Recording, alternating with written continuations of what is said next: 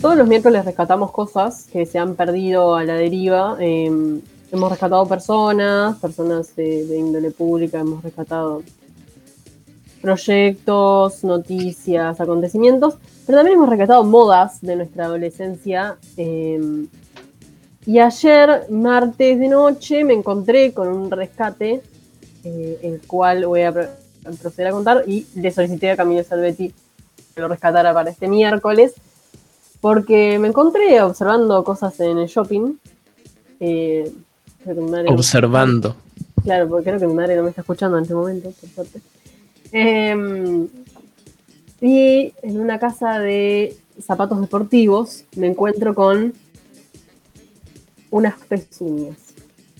Eh, aproximadamente a como casi que 3 mil pesos, Oh, una cosa bastante impagable. Eh, a lo cual me pregunto, uno, ¿por qué? ¿Por qué eh, volver a esta moda eh, espantosa de la cual fuimos? 3.490 eh, salían. En la, cual, en la cual todos Eh, caímos. ¿Cuatro palos salieron las pezuñas? Sí. ¿Por qué le spoileaste? Ah, Estaba haciendo todo el preámbulo para presentar a las pezuñas. No, ya dije. Ya lo había dicho, Ah, ah. Ah, en realidad, para ser exactos. Estaba, estaba Bueno. dejando entrar a Abril Mederos a la videollamada. Venían en Videos. formato blanco y negro. Decí hola. Hola. Bueno, hola. Ah, Me quería sumar, llegué tardísimo, pero me sumé. Bienvenida. ¿Cómo estás, Mederos? ¿Tuviste pezuñas alguna vez? No, no, no me gustan nada esas cosas, me parece. No, no, no entiendo cómo, cómo se volvieron un, un producto popular. ¿Se siguen usando además? Sí, parece Bueno. que porque está Por eso es un rescate. Pero Al parecer, Nike Ah. las rescató de sus, buena idea. de sus depósitos y las volvió a poner en venta eh, con unos formatos más limpitos, así, ya ca- carísimas. Y yo dije, pa, qué moda, bueno, volvió esta moda, porque me pasaron desde producción por interno eh, que al parecer al Reja, el cantante de Cumbia, ya la estaría usando.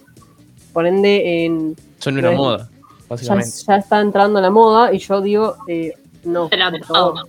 Porque ese video es de hace un tiempo ya. De Sí, un desde el par año pasado. ¿no? Ahí El va. año pasado. O sea que están volviendo. Las pezuñas nunca se fueron.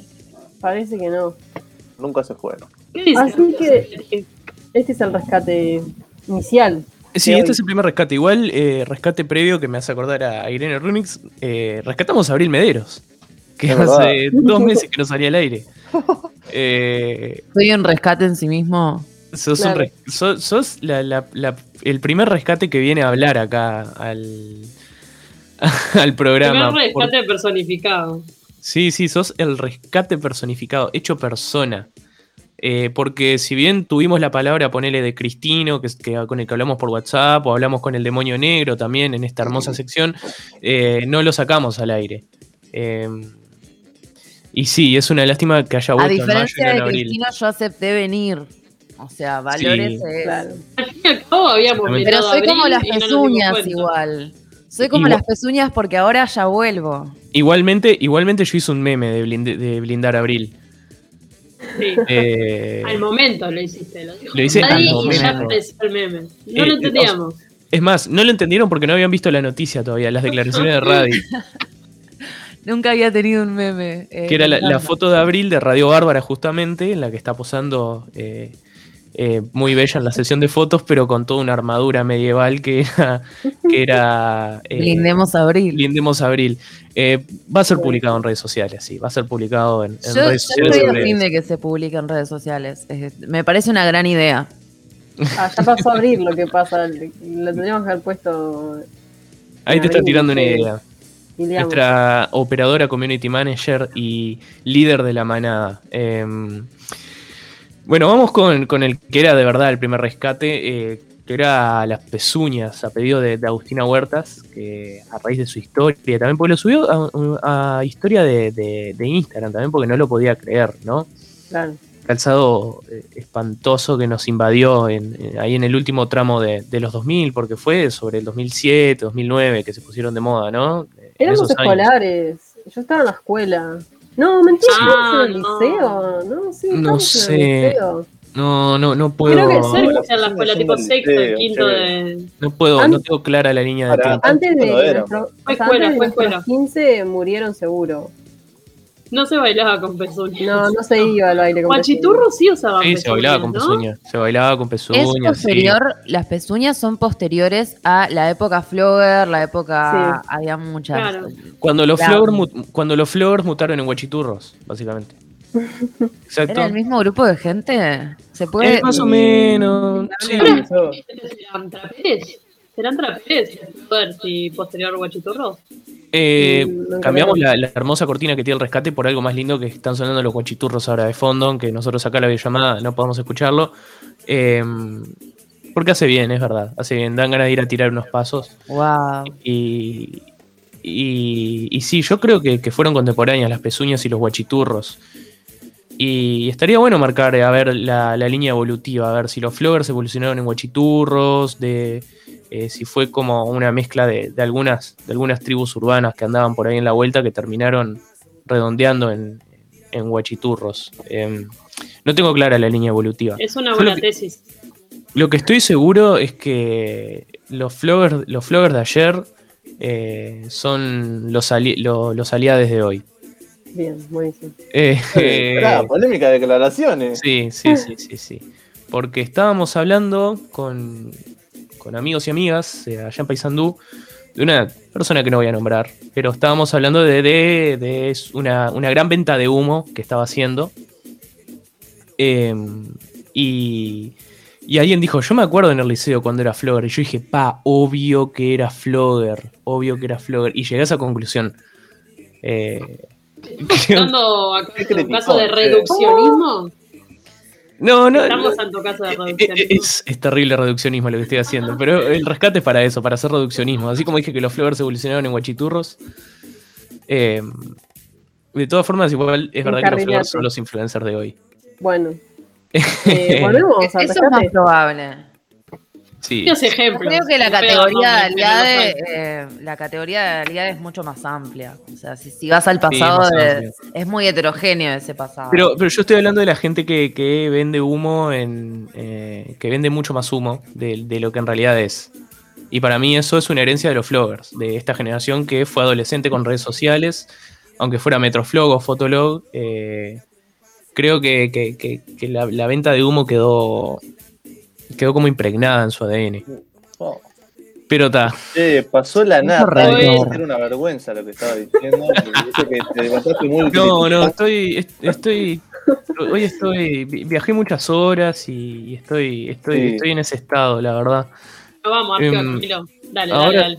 Dale, Ahora sí, va- no, vamos a meternos con las, con, con las pezuñas, em, porque me puse a buscar y, y encontré una, una página de moda argentina. Vieron que, que el rescate siempre lleva a encontrar estas páginas como de, de chimentos o de moda, eh, que están que están buenísimas y es vivalamoda.com.ar, visítenla. No sé si sigue, si sigue funcionando. Este artículo es del año pasado, de octubre del año pasado, o sea que nosotros llegamos tarde al rescate de las, de las pezuñas. Sí. Em, según lo que pude ir leyendo de lo que leí en este artículo de Viva la Moda, eh, Japón y Argentina fueron las regiones que, en las que más se usaron las pezuñas. Em, Japón. obviamente nosotros como hermano chico de Argentina también, pero, pero Japón y Argentina fue donde se popularizaron muchísimo más las pezuñas. Rarísimo, ¿no? Y lo peor es que se popularizaron tarde, porque en realidad fueron lanzadas en el 96. Las pezuñas son de 1996. Ay, ¿Pero dónde Ah. surgieron? ¿Tenés el origen? Exacto. Sí, en Estados Unidos. Em, un, por un diseñador llamado Keep Back. Keep Book se escribe. Pueden buscarlo. Eh, estaban inspiradas, según, según el mismo, el mismísimo Back, en, en los atletas maratonistas kenianos, porque nosotros las, las conocemos como pezuñas, ¿no? Pero se llaman Air Rift. No sé si lo dije bien, April, que sos vos en realidad la que, con la que, la que siempre me, me cercioro de No que sé qué significa. Air Rift. Riff, Air ¿cómo se de, de aire ¿Aire? de aire, no, de aire. Y, y Rift porque es un valle de, de Kenia. Porque Ah, es un valle que hay en claro. Kenia, entonces está inspirada en los, en los atletas kenianos. Me estás matando igual. Eh, ah, viste. Em, bueno, Meltzer Rift de, de 1995, en realidad, o sea, el primer diseño, porque se lanzó en el 96, pero fueron diseñados en el 95, tenían los colores de la bandera de Kenia, por eso mismo. Em, están pidiendo un doblaje, Abril, así que algún día vamos a, vas a tener que hacer un, un, un Yo, doblaje. yo tengo en muchas propuestas. Nos debemos una, una competencia de imitaciones de los Simpsons también. Sí, es verdad, también. Eso está registrado por algún lado. Em, Pero doblaje puede ser doblaje de documental también. Uh, es muy bueno, es muy bueno. Está, ahí me ganás igual. Sos mucho más locutora que yo. Em, qué lindo que hayas vuelto. La verdad, el mejor rescate que pudimos tener fue. Les extrañé, les extrañé un montón. No quiero ser más un rescate. Quiero, quiero volver como las pezuñas. Quédate. Vez. como las pezuñas. Volvé como las pezuñas, volvé en pezuñas. Yo creo que tenemos que, así como tenemos la campaña de Enzo el Polaco, eh, empezuñemos a Abril. Igual tampoco quiero ser relacionada con, con ese producto. Me parece, me parece de un diseño perverso. Sí, ¿qué opinión tienen pezuñas. ustedes de, de las pezuñas? Porque, como- porque ahora vamos a hablar de su diseño. Tiene, Bueno. tiene, tiene la, la- qui- quiere imitar eh, la pezuña animal y, y- y paradójicamente tiene como, utiliza telas como muy deportivas. Es como una cuestión. Me pasa lo mismo que me pasa con las crocs. Pero ta, no me voy a meter con las crocs porque sé que hay todo un colectivo, eh, muchos colectivos Eh, defendiéndolas. Bueno, Ahora es no, otra ese discusión coche el tema croquista. de las crocs. Es otra Es otra- discusión. es otra Las discusión. crocs son A mí lo que me- extremadamente lo que me cómodas y no genera- son tan feas. Claro, No no, son tan son feas. son ¿Podés feas, sí. afirmar eso? Porque no usan Sí, esto yo lo ustedes. afirmo. No, Bueno, la el El chancleta de eso muestra, muestra en cámara. La chaqueta de periodista jubilado. No, a mí lo que me genera algo extraño en la pezuña es que también linda con esto de separar los dedos como la chancleta, ahora que mostrás de chancleta. Eh, pero ¿por qué separar los dedos como la chancleta pero dentro de un champión? O sea, es como rarísimo. Como las medias que separan los dedos también. Pero ¿Con las medias fueron hechas para las pezuñas. Claro. Para las No. Air Rift. No. Claro, claro que sí, Abril. No, ¿Es creativo o las- las-? Las medias No que tienen los cinco dedos Ah, separados. ta, ta, no, esos son el pedo. Son panadas directamente.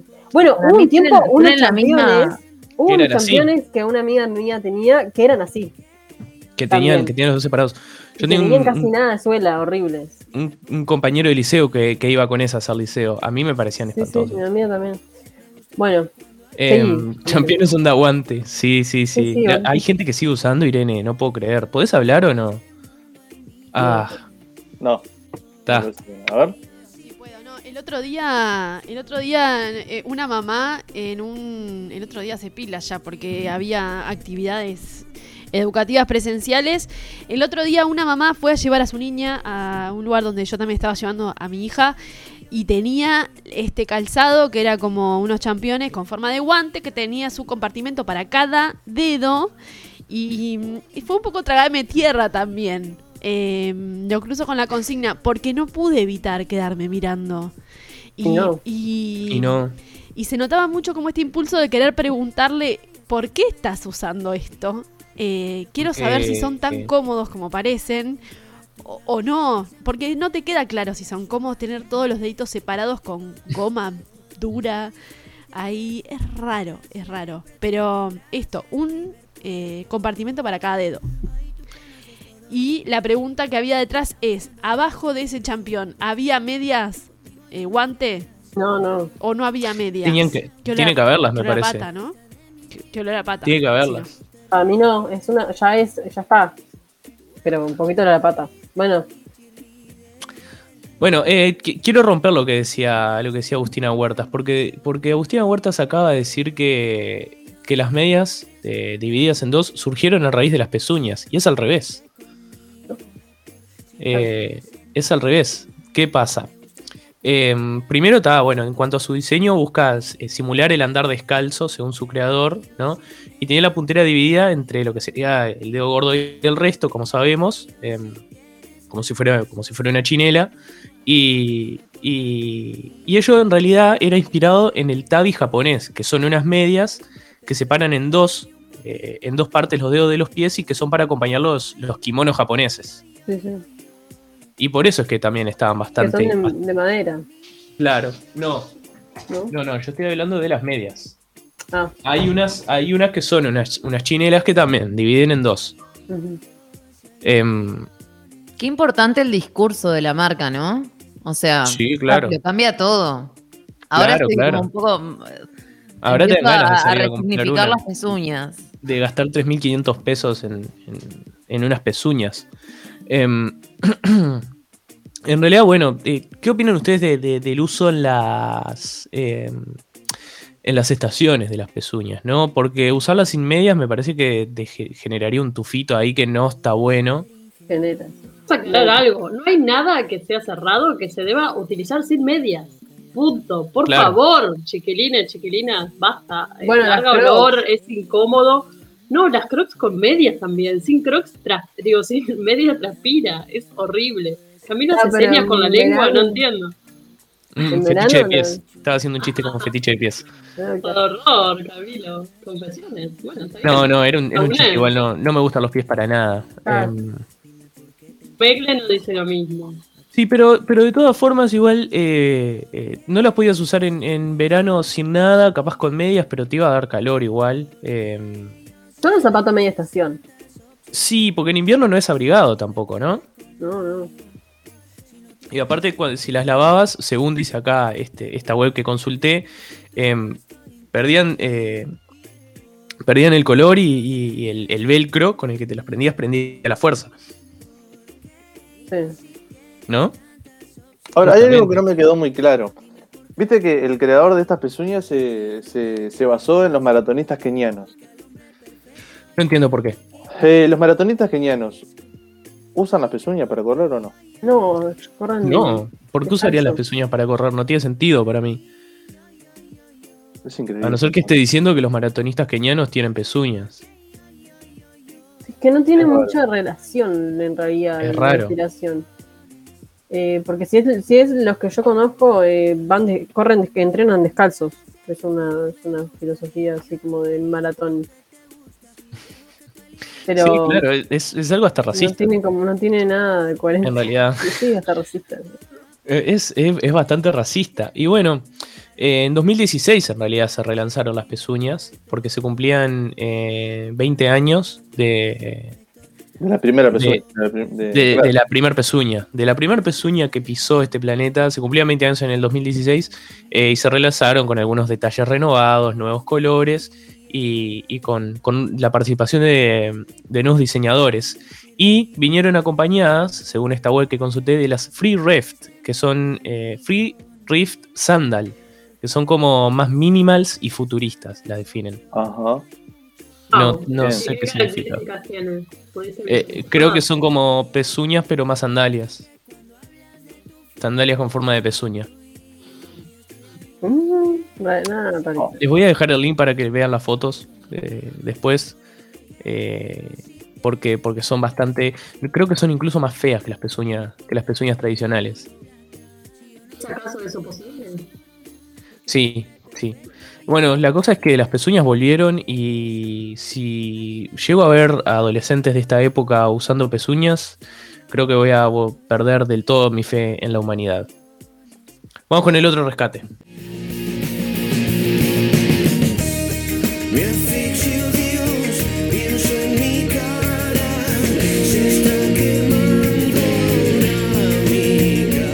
Escuchamos Pabellón Séptimo de Carlos el Indio Solari. Em, una pequeña anécdota. eh, un compañero de la materia sala de redacción ahí de la Facultad de Información y Comunicación, eh, Nahuel Durán, al que le mandamos un saludo, eh, tiene de foto de perfil eh, en, su, en su mail eh, una foto de Riquelme abrazado con el indio. Y, y, nos contaba que, que bueno, él, cuando era estudiante él era como bastante, bastante peculiar ver que siempre que, que, participaba en una clase, en una clase de sumo de MIT tenía Riquelme abrazado con el indio. El tema es que el otro día nos contaba que una docente de otra materia le preguntó si, si eran sus familiares. Hermoso. Pará, ¿qué, ¿qué docente es? No, vamos No, a No, no, no, no nos no. dijo, no nos dijo igual, no nos dijo cuál. Dijo en otra materia, una docente me preguntó si eran familiares míos.